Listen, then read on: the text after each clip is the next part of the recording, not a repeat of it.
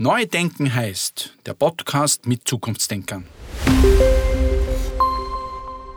Es freut mich sehr, heute Frau Magister Annelies Willim begrüßen zu dürfen. Sie ist Geschäftsführerin der AG Globale Verantwortung.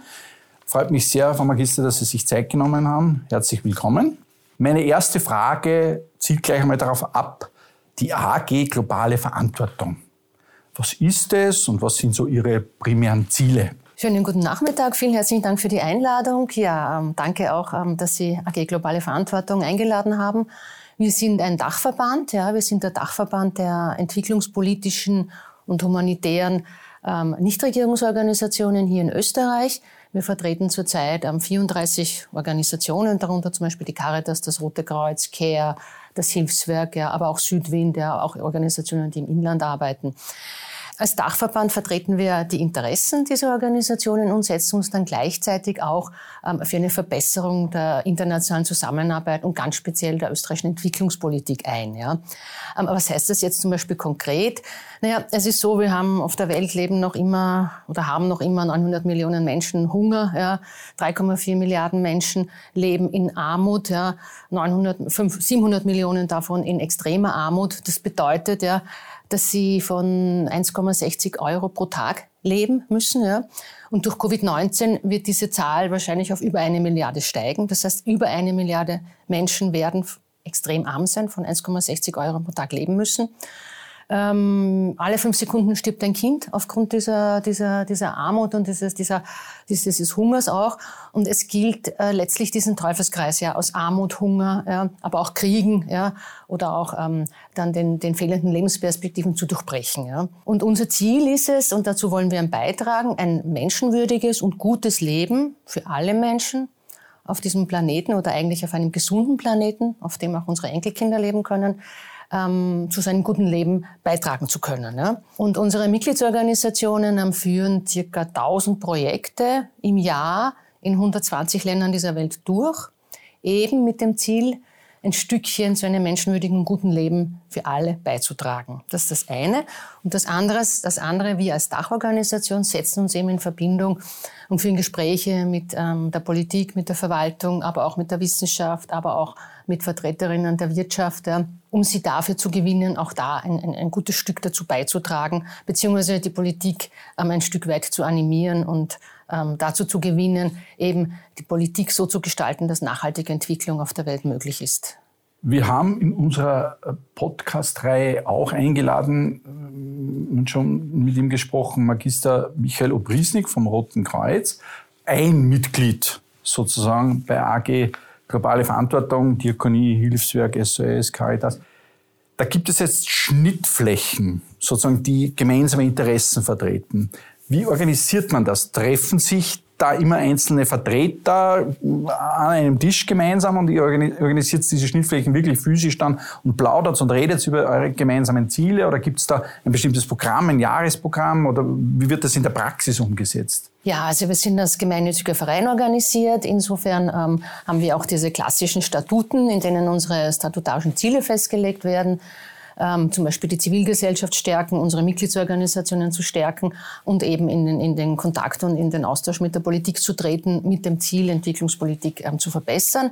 Es gibt ähm, ähm, einen Vorstand, der gewählt ist, der sich eben aus diesen 34 Mitgliedsorganisationen zusammensetzt. Es gibt eine Generalversammlung, die zweimal im Jahr tagt und sozusagen das Arbeitsprogramm, das jährliche, das ich ausarbeite, ähm, beschließt, diskutiert und beschließt. Wir diskutieren auch also aktuelle politische Themen, schauen, ähm, wo ist da unser Gemeinsames, wo ist sozusagen unsere, wie positionieren wir uns und was wollen wir ähm, in die Politik einbringen, ja, welche Themen, welche Bereiche, ja. Und darüber hinaus gibt es eben das Büro, also das Sekretariat, wenn man so will. Das bin eben, das ist das Team, das zurzeit aus acht Personen inklusive mir besteht, äh, mit unterschiedlichen Schwerpunkten zu denen wir arbeiten. Und dann gibt es ähm, sozusagen noch Arbeitsgruppen, die werden auch von unseren Mitgliedsorganisationen bestückt und die arbeiten auch inhaltlich. Zum Beispiel gibt es eine Arbeitsgruppe zum Thema Landwirtschaft und Entwicklung, äh, die sich, wie schon der Name sagt, damit auseinandersetzt, wie Landwirtschaft und Entwicklung zusammenhängen. Was kann man tun, um Landwirtschaft zum Beispiel ökologischer, nachhaltiger ähm, zu gestalten, aber auch, die sich zum Beispiel zu Wort gemeldet haben beim GAP, dieses große Abkommen zur Reform der europäischen Landwirtschaft. Dann gibt es eine Arbeitsgruppe zur humanitären Hilfe beispielsweise, die sich ganz konkret mit den Herausforderungen dieser Soforthilfe, ja, also humanitäre Hilfe ist ja die Hilfe für Menschen in Notsituationen. Was braucht es da? Was muss es da tun? Wie, wie schaut da Österreichs humanitäre Strategie aus? Ja? Zum Beispiel. Also wir haben mehrere solche Arbeitsgruppen. Ja, und es gibt einen regelmäßigen Austausch. Jetzt in Zeiten von Covid-19 natürlich hauptsächlich ähm, über, also online, ja. Also es gibt einen regen Kontakt, einen regen Austausch, wenn es ähm, konkrete Konsultationsprozesse gibt, die es immer wieder gibt, zum Beispiel jetzt zur Erarbeitung des ersten Staatenberichts zur Umsetzung der Agenda 2030. Ähm, Österreichs hat Österreich letztes Jahr im Sommer berichtet, da waren wir eingebunden in Konsultationsprozesse, da stimmen wir uns vorher intern ab. Ja werden alle Mitgliedsorganisationen eingeladen, ihre Punkte aus ihren eigenen Schwerpunkten zu sagen, weil jede Organisation hat ja Schwerpunkte. CARE beispielsweise hat einen Schwerpunkt auf Frauen und, und Geschlechtergleichheit. Ja. Rote Kreuz, wie Sie schon erwähnt haben, ist ein Schwerpunkt. Natürlich die humanitäre Hilfe ganz, ganz stark. Ja. Caritas zum Beispiel hat einen Schwerpunkt auf Ernährung, Schaffung von Ernährungssicherheit ja, oder, oder Hunger. Ja neben der Armutsbekämpfung. Aber uns vereint sozusagen das Ziel, ähm, eben ein menschenwürdiges und gutes Leben für alle zu, zu ermöglichen, ja, und ähm, eben den Hunger und die Hunger und Armut auf dieser Welt, extreme Armut, sozusagen da ähm, vereint aufzutreten, mit einer Stimme auch zu sprechen und da ein Stück weit beizutragen, dass das weniger wird. Wenn man so im Zuge der Pandemie über globale Entwicklungen oder globale Perspektiven gesprochen hat, dann war das nicht immer positiv besetzt, weil man natürlich gesagt hat, da gibt es vielleicht auch aufgrund der Globalisierung Effekte, die hier sozusagen reingespielt haben. Wie sehen Sie das allgemein, wenn man sagt, wie sehen denn die Menschen zum Beispiel in Österreich, die Bevölkerung, die Menschen, wie sehen die eigentlich diese Aspekte, dass wir sagen, wir haben so etwas wie eine Social Responsibility auf globaler Ebene und die müssen wir auch wahrnehmen. Ist das was, was in Österreich wirklich auch so die Gesellschaft durchdringt oder ist ja noch viel Luft nach oben?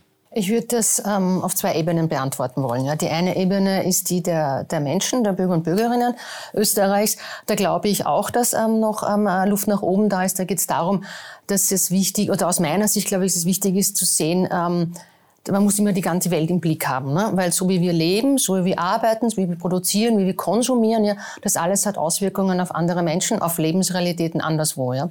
Ein Beispiel ist, es gibt ja noch immer ähm, ähm, genügend Schokolade in Österreich Verkaufsregalen, die aus Kinder, mit Kinderhänden hergestellt werden oder gesammelt werden, der Kakao, ja. Es gibt in Kenia eine große Plantage, ja, wo noch immer Kinder arbeiten oder in vielen anderen Ländern dieser Welt. Ich muss jetzt Kenia da nicht ähm, als Beispiel nennen. Oder ähm, auch ähm, die Textilien, die wir einkaufen. Ja, da geht es natürlich auch darum, auf diesen ökologischen Footprint zu schauen, ja, Fairware, ja, oder überhaupt Qualitätsprodukte zu kaufen, die ein Fairtrade-Gütesiegel haben. Ja. Das hilft und das kann jeder Bürger und jede Bürgerin selber machen. Dazu braucht es aber Wissen, ja, und dazu braucht es Verstehen, wie diese Zusammenhänge auch funktionieren. Ja. Und da gibt es sicherlich ähm, noch ähm, genügend Aufholbedarf. Da geht es darum zu informieren äh, mit Kampagnen, ja, ähm, ähm, auch Zusammenhänge aufzuzeigen, aber auch Abhängigkeitsverhältnisse aufzuzeigen. Ja. Und vor allem, und das halte ich für ganz wichtig, zu zeigen, wie Menschen anderswo leben und wie direkt die Auswirkungen sind. Das ist die eine Ebene, die ich sagen wollte. Und die zweite Ebene ähm, ist ähm, die der Politik. Ja. Ähm, da glaube ich schon, dass es ähm, einen großen Aufholbedarf gibt, nicht nur aufgrund Covid-19, wo ja der, der Fokus jetzt sehr national gesetzt ist, ja, aber auch in einige Jahre vor Covid-19 ähm, beobachteten wir immer, dass es einen sehr großen nationalen Fokus gibt, der auf dem, das Eigeninteresse Österreichs quasi in den Vordergrund stellt. Das halten wir für sehr kritisch, ja, das sehen wir sehr kritisch, und zwar aus einem einfachen Grund. Ja. Es ist im Eigeninteresse Österreichs, dass es den Menschen auf der Welt gut geht, eben weil wir zusammenhängen, weil die Dinge so vernetzt sind. Ja. Und gerade Covid-19 und die Pandemie zeigt ja, wie vernetzt und wie abhängig wir voneinander sind. Ja. Covid-19 bekämpfen, besiegen wir nur weltweit ja, oder gar nicht. Selbiges gilt für die Armut, selbiges gilt für die Klimakrise. Ja. Auch da diese ganzen Dinge, ja, sei es jetzt das Virus, sei es die Umweltverschmutzung, ja, die machen nicht an Grenzen halt. Ja. Und da glaube ich, dass in der Politik noch ein großer, großer Bedarf, Aufholbedarf an dieser internationalen Dimension, diese zu sehen, besteht, und zwar auch aus einem Eigeninteresse. Ja. Auch Österreich Wirtschafts wenn ich schon dabei bin sozusagen, ist darauf angewiesen, gerade als Exportwirtschaft oder als Exportnation, dass stabile Rahmenbedingungen in anderen Ländern sind ja, und Unternehmen dort auch Fuß fassen können. Ja. Ich habe bei dem ersten Kapitel gleich so ein bisschen bin ich hellhörig geworden, mir gedacht, okay, wie weit ist das denn in den Schulen, in der, im gesamten Bildungssystem verankert, dass dort die nächste Generation, die übernächste Generation von Grund auf Bescheid weiß über wie leben Menschen an anderen Stellen unseres Planeten etc. etc. Wie sehen Sie das? Ist das in Österreich gut verankert oder würden Sie sagen, na gut, da müssten wir auch schon ganz grundlegend dort noch mehr nachsetzen, damit dann auch diese, weil ich glaube, das ist ja das, die Grundvoraussetzung, um dann auch wirklich sich einzubringen und zu sagen, es kommt auch auf mich, auf mich drauf an, muss ich ja wissen. Sie haben gesagt, die Information. Wie läuft das in Österreich? Es gab jetzt, oder es, ich glaube, es ist schon abgeschlossen, eine Reform der Lehrpläne in Österreich. Wir hatten also da auch Kontakt mit dem entsprechenden ähm, Ministerium diesbezüglich, wurden auch eingebunden. Äh, und ich kann zumindest positiv berichten, dass es da ähm, ähm, ähm gelungen ist, die Agenda 2030, also jene von, der, von den Vereinten Nationen ähm, 2015 verabschiedete große Agenda eben für ein gutes Leben für alle, ähm, mit den 17 Zielen für eine nachhaltige Entwicklung, die ein Stück weit in den, in den Lehrplänen zu verankern ja, um eben dass diese Zusammenhänge, nämlich das Soziale, das Ökologische und das Wirtschaftliche, diese, diese Dreierkomponente, die die Agenda 2030 ja so auszeichnet, ja, ähm, zu zeigen, dass das alles miteinander ähm, verbunden ist und eben diese internationale Dimension ähm, dabei auch noch, ähm, dass die jetzt in den Lehrplänen gut verankert ist oder zumindest besser verankert ist. Und wir, unsere Organisationen, zum Beispiel Südwind, ja, beispielsweise, ähm, trägt natürlich mit eigenen Kampagnen oder Aufklärungsarbeit mit Workshops. Ja, wir machen sehr, sehr viele Workshops, auch wir als AG Globale Verantwortung, ähm, gehen an die Schulen, wir gehen ähm, zu, in die Jugendeinrichtungen, ja, weil genau dort liegt ja der Schlüssel. Ne? Eine Frage, die mir auch gleich noch zusätzlich einfällt, ist, ist der Wechsel an der Spitze der USA von Donald Trump zu Joe Biden etwas, was, wenn es um dieses Gesamtthema geht, äh, positiv zu bewerten ist oder, oder war das, oder, oder wie, wie, sehen Sie da die Zukunft kommen, was die Rolle anbelangt der USA in dem Ganzen? Ja, ich bin sicher optimistischer oder, oder dankbarer, dass ähm, die, die, amerikanische Bevölkerung so gewählt hat. Ja. Ähm, ich hoffe, dass dieser Paradigmenwechsel auch, auch stattfindet, ja, weil wir haben ja gesehen, die vorherige Administration hat sich aus sehr vielen internationalen Abkommen auch zurückgezogen. Es wurden unter anderem die Gelder von USAID ähm, gekürzt. Ja. Ähm, auch aus meiner Sicht oder aus, aus, aus Sicht der AG Globale Verantwortung eine kurzfristige Maßnahme. Ähm, auch dieses America First wird, hilft nichts, ja, weil wie gesagt, die, die, das Virus macht vor den Grenzen nicht halt, ja, und auch die Armut, ja. Ähm, macht vor den Grenzen nicht halt. Ähm, und ich, ich denke, dass sich sozusagen die, diese Änderung jetzt, oder ich bin zuversichtlich, dass sich diese Änderung jetzt auch in einer verstärkten ähm, in einem verstärkten Bekenntnis zum Multilateralismus ja, niederschlägt, was ich für ganz wichtig halte. Es braucht die Zusammenarbeit. Es braucht die Zusammenarbeit nicht, der, nicht nur der unterschiedlichen Länder und der Politikerinnen, es braucht auch die Zusammenarbeit unterschiedlicher Stakeholder, ja, inklusive der Zivilgesellschaft. Wir als AG Globale Verantwortung vertreten natürlich die, einen Teil der Zivilgesellschaft, der organisierten Zivilgesellschaft. Und ähm, da ist es natürlich auch ganz wichtig, diese auch abzubilden. Ja weil ähm, wir schon noch dafür stehen, ähm, dieses niemanden zurücklassen. Ja? Unter anderem ein, ein, ein, ein Motto der Agenda 2030, die ich vorher erwähnt habe. Ich glaube schon, dass es uns nur gelingen wird, ein menschenwürdiges und gutes Leben für alle zu erreichen, wenn wir niemanden zurücklassen. Das heißt, wenn wir auch darauf schauen, dass behinderte und vulnerable Menschen, zum Beispiel in Indien, ja, oder Frauen, ja, einen gerechten Platz auf dieser Welt haben und teilhaben können. Ja. Und ich, ich, ich hoffe, dass eben dieser Wechsel der Administration und es gibt viele Indizien dafür, ähm, wieder zurück zum Weg des Multilateralismus und dieses globale Sehen, ja, dieses globale Lernen, wenn man so will, auch ein Stück weit mehr forciert. Zu diesen ähm, Zielen für nachhaltige Entwicklung der Vereinten Nationen. Es sind ja UNO 193 Staaten die da unter Anführungszeichen zusammenspielen sollen oder müssen, wenn es um, wir kennen ja über diese 17 Serien ein bisschen, aber und wie sehen Sie das? Gibt es da, ist das, ist das auf einem guten Weg oder gibt es da sozusagen auch Länder, Regionen, wo Sie sagen, okay, da gehört ordentlich nachjustiert und vielleicht, wie steht Österreich da eigentlich da, wenn man es vergleicht mit den Beiträgen zur Entwicklungsarbeit ganz allgemein? Ja, wenn Sie mich das vor Covid-19 gefragt hätten, hätte ich wahrscheinlich eine andere Antwort gegeben. Also ich glaube, wir waren auf gutem Weg, das zu erreichen. Also manche Länder mehr, manche Länder weniger. Österreich, würde ich sagen, ist, es gibt verschiedene Indexes, ist auf einem ganz guten Weg. Ja. Es gibt aber noch sehr, sehr viel Luft nach oben. Ja. Aber Covid-19 hat dieser Entwicklung sozusagen einen, Schritt, einen, einen Strich durch die Rechnung gemacht. Also wir gehen eben davon aus, dass sehr viele Errungenschaften in der Entwicklungspolitik beispielsweise ähm, oder in der, in, der, in der nachhaltigen Entwicklung ja, vieler Länder zunichte gemacht werden. Es wird die Armut steigen, ja, es wird der Hunger wieder steigen, es wird die, die sozialen und wirtschaftlichen Auswirkungen nicht unbedingt der Pandemie selber, also des Viruses selber, ja, aber vor allem der Lockdowns. Ja, das ist in, in Ländern mit, ähm, mit einer schlechten oder, oder nicht auch gut ausgebildeten Infrastruktur, ja, denen auch die Finanzmittel fehlen, natürlich katastrophal. Ja, und da wird es massive Auswirkungen haben. Ja.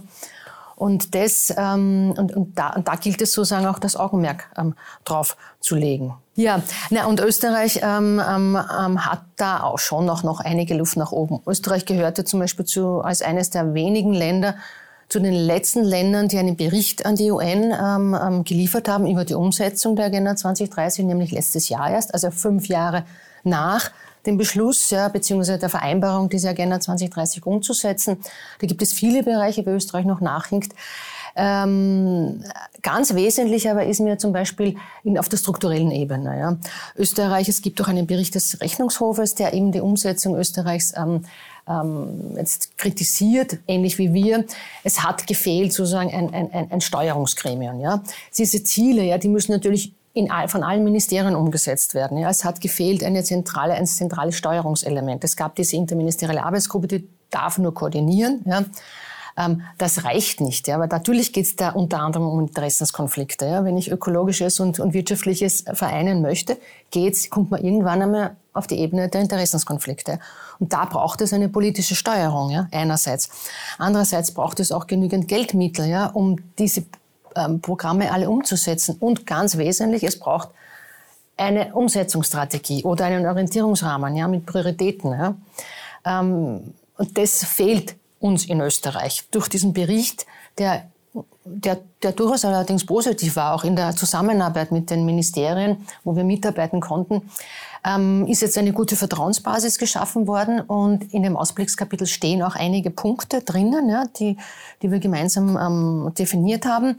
Äh, und das finde ich zum Beispiel gut, weil, sich, weil die österreichische Verwaltung jetzt diese Punkte auch umsetzt. Ja. Es gab zum Beispiel jetzt einmal das erste Mal auch eine Diskussion darüber im Nationalrat. Ja. Die Abgeordneten waren bislang zum Beispiel noch gar nicht befasst mit dieser Agenda 2030. Ja. Und jetzt gab es diese, diese Diskussion darüber, ja, wie kann man denn das Parlament einbinden. Ja. Zum Beispiel geht es auch darum, dass man die Gesetze prüft, ja, inwiefern sie SDG-tauglich, sagen wir immer, Ex-ante, Ex-post-Prüfungen, ja, sind also vorher und nachher auch Prüfungen. SDG für die Sustainable Development Goals. Genau, für die Sustainable mhm. Development Goals, also die Ziele für nachhaltige Entwicklung. Mhm. Ja, das wäre so ein, ein Punkt, wo Österreich noch ganz großen Aufholbedarf hat. Und da kämen wir jetzt wieder in, in, in meinen oder unseren Arbeitsbereich, ist die Entwicklungszusammenarbeit. Ähm, das ist auch im Ziel 17, Kooperationen ähm, ähm, sozusagen beschrieben. Ähm, es gibt ja dieses international vereinbarte Ziel auch, 0,7 Prozent des Bruttonationaleinkommens für Entwicklungsleistungen zur Verfügung zu stellen. Österreich war da laut OECD im Jahr 2019, das sind die letzten Zahlen, ähm, bei 0,28 Prozent des Bruttonationaleinkommens. Also weit von diesen 0,7 Prozent entfernt. Da spielt Österreich eigentlich eher in der Regionalliga, um es mit einem Fußballbeispiel zu vergleichen. Ähm, also da ist noch gut, da ist noch gut viel Luft nach oben, obwohl, das muss ich schon sagen, Österreich jetzt im Jahr 2020 die österreichische Regierung die Gelder ein Stück weit erhöht hat. Unter anderem auch den Auslandskatastrophenfonds begrüßen wir sehr.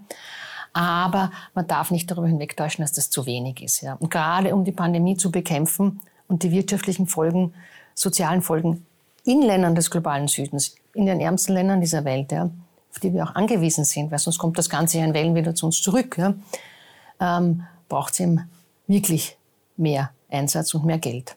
Unter diesen 17 Zielen für nachhaltige Entwicklung, die, Sie, die wir jetzt schon ein paar Mal angesprochen haben, da geht es um äh, Armutsbekämpfung, Hunger, Gesundheit, Bildung, Geschlechtergleichheit, ist äh, unter dem Ziel 13 eines, wo jetzt viele Menschen sagen, das ist, ich sage jetzt mal nach der Pandemie, das war ja vorher genau schon so, aber jetzt durch die Pandemie gewissermaßen äh, von der Aufmerksamkeit äh, wurde mehr jetzt in Richtung Pandemie gelenkt, etwas, was die größte Herausforderung überhaupt für den Planeten Erde darstellt, nämlich der Klimaschutz. Um einmal, jetzt ist die Frage, okay, klar, da braucht es natürlich auf globaler Ebene, äh, das wird man äh, einerseits regional nicht lösen können, klar, braucht es global. Auf der anderen Seite sollte das ja keine Ausrede sein, nicht regional auch jede Menge Maßnahmen zu setzen in Richtung Klimaschutz. Was wäre zum Beispiel eine entspre oder entsprechende Steuern? Auf Emissionen zum Beispiel. Ist das ein Ansatz, wo Sie sagen, ja, das könnte man vertreten, haben wir das schon einmal durchgedacht und wie, wie könnte das ausschauen? Oder was gibt es da sonst noch zu tun? sozusagen auf unser Gebiet, die Entwicklungspolitik, Entwicklungszusammenarbeit, humanitäre Hilfe, diesbezüglich zurückzukommen, ähm, würde ich sagen, da gibt es schon mehrere Elemente. Ja. Da könnte man zum Beispiel die Resilienz stärken ja, in Entwicklungsländern oder in Ländern des globalen Südens. Resilienz heißt nichts anderes als die Widerstandsfähigkeit eines Individuums, einer Gemeinde oder auch einer, einer größeren, eines größeren Verbundes einer Region zu stärken. Ja. Was meine ich damit? Zum Beispiel eben ähm, ähm, Saatgut so zu, zu, zu verwenden, dass es sozusagen mehr Erträge macht. Aber da rede ich jetzt nicht von genmanipulierten Saatgut. Da gibt es andere Möglichkeiten. Ja. Oder die Katastrophenvorsorge, ja. Ähm, dass man sozusagen auch schaut, dass, ähm, dass ähm, da äh, zum Beispiel Dämme gemacht werden, Dämme gebaut werden, ja. Oder, oder andere mögliche, andere Maßnahmen. Da gibt es genügend, ja, die man da machen kann. Und dafür braucht braucht es natürlich auch wieder entsprechende Schulungen, ja, oder entsprechende ähm, ähm, Finanzmittel dann auch dafür, ja. Da gibt es sehr viel Know-how, das Österreich hat, dass man sozusagen das Know-how kann man teilen, ja. Ein Beispiel gebe ich zum Beispiel Mosambik, ja. Mosambik ist ein Land, äh, gehört zu einem Schwerpunktland der österreichischen Entwicklungspolitik, ja, gehört auch zu, zu den ärmsten Ländern, ja, ähm, ist sehr stark von, ähm, von den Hurricanes betroffen. Sie haben das ähm, vielleicht in Erinnerung, ja, die Hurricanes letztes Jahr und ist jetzt auch ganz stark von der Covid-19-Pandemie Pandemie betroffen. Da steigen die Zahlen ja auch oder sind gestiegen. Ja. Ähm, und diese, diese, diese ganzen Auswirkungen, wenn da jetzt Hurricanes kommen, ja, und dort eh schon Armut ist und dort dann sozusagen dann Überschwemmungen und Überflutungen sind, ja, dann verlieren die Menschen noch das Letzte, was sie haben. Und da gilt es zum Beispiel, die Bevölkerung eben resilienter zu machen, Menschen dabei, dabei zu unterstützen, dass sie zumindest ein bisschen was noch haben von dem, ähm, was Hurricane zum Beispiel ähm, ähm, vernichtet hat. Also das wäre zum Beispiel so ein Beispiel, da sind einige unserer Mitgliedsorganisationen auch sehr aktiv. Was es noch geben könnte, ist ähm, äh, zu den Steuern, da muss ich ehrlich sagen, da sind wir, da gibt es berufenere, ja. Mhm. Ähm, aber man kann sicherlich im Steuersystem einiges machen, ja, ganz, ganz sicher. Da gibt es ähm, ähm viele Länder, die, die ihre Steuern sozusagen ähm, ähm, brauchen würden, ja, um eben Bildung zu ermöglichen, Gesundheitssysteme zu ermöglichen, ja, ähm, auch Infrastruktur zu ermöglichen. Ja, in vielen Ländern des globalen Südens gehen durch diverse Steuerkonstruktionen, ähm, auch von Unternehmen, ja, immer wieder sehr, sehr, sehr viel Geld verloren, ja, das sie nicht lukrieren können, um eben sozusagen da ähm, ähm, ähm auch in, das Geld zu haben, das, um, um sozusagen Kinder in die Schule zu schicken, Schulen zu bauen, ja. Und das ist sicher was, ähm, was ein Punkt ist, der mir immer wieder ein bisschen bisschen traurig macht, nämlich weil der Entwicklungspolitik oder der Entwicklungszusammenarbeit ja auch immer wieder vorgeworfen wird, naja, ihr schafft es ja nicht. Ne? Was ja gar nicht stimmt, weil die Kindersterblichkeit zum Beispiel hat sich halbiert in den letzten 30 Jahren. Armut ist zurückgegangen, Hunger ist zurückgegangen, ja, vor Covid-19. Ja. Tatsache ist aber, dass die Entwicklungszusammenarbeit nur einen Teil machen kann. Ja. In dem Moment, wo ich ein Gesetz habe, zum Beispiel ja, Steuergesetze habe, ja, oder, oder, oder auch Agrarpolitik, ja, ähm, wo das dann so ist, dass die eine Hand gibt und die andere nimmt. Ja. Beispiel Agrarpolitik, da habe ich zum Beispiel die Subventionen der EU für die Milch, für die Milchexporte, ja, ähm, wo Milchpulver sozusagen ähm, äh, aus dem Überschuss hergestellt wird. Dieses Milchpulver wird dann zum Beispiel nach Burkina Faso exportiert. Ja. In Burkina Faso führt das dazu, dass ein Liter Milch, der aus Milchpulver der EU hergestellt wird, ähm, ungefähr, glaube ich, 40 Cent kostet. Ja. Ein Liter Milch, der aus lokaler Produktion hergestellt wird, aber so um die 80 Cent kostet. Ja. Das heißt, damit macht man eine Art Marktverzerrung vor Ort. Ja.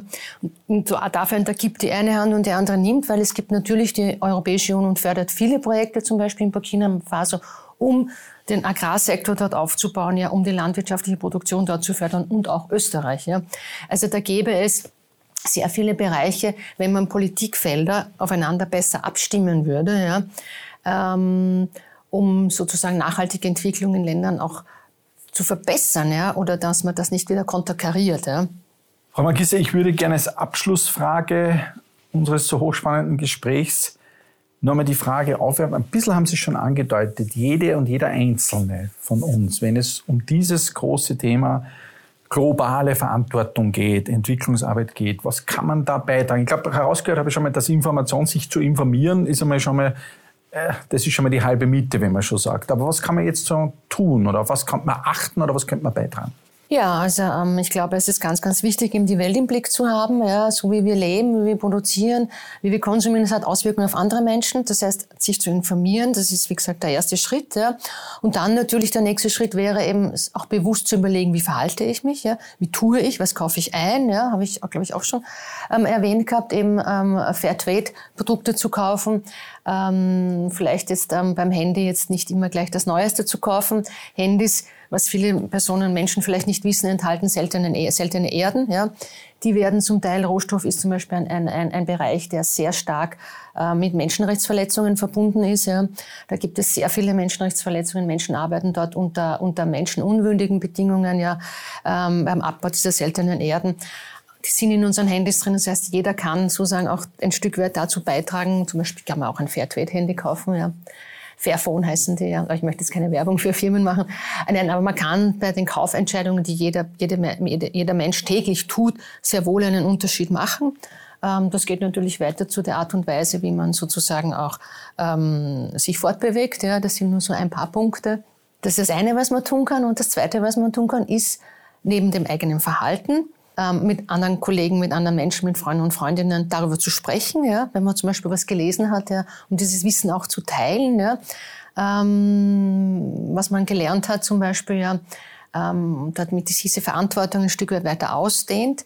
Und der dritte Schritt, der mir einfällt, ist, sich natürlich auch politisch zu engagieren und die österreichische Regierung beispielsweise ähm, aufzufordern, nachzufragen, aufzufordern und oder zu ersuchen, ja, einen, einen, das ihr Bestmögliche zu tun, ja, um eine nachhaltige Entwicklung auf dieser Welt zu ermöglichen, ja und damit zum Beispiel ähm, oder auch Gesetze zu verabschieden, zum Beispiel die ermöglichen ja, dass ähm, Unternehmen auch dafür zu sorgen oder sorgen können oder so zu sorgen, sorgen sollen, ja, dass zum Beispiel Menschenrechte in ihrer Produktion, aber auch in den Lieferketten eingehalten werden. Ja. Also die Politik und Politikerinnen können sehr wohl Rahmenbedingungen schaffen. Ja.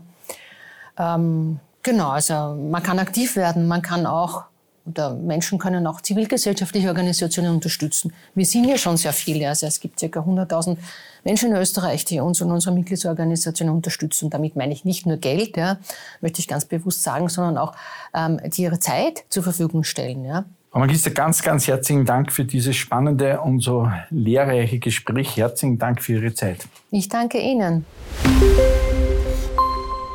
Auf Wiederhören bei Neudenken heißt.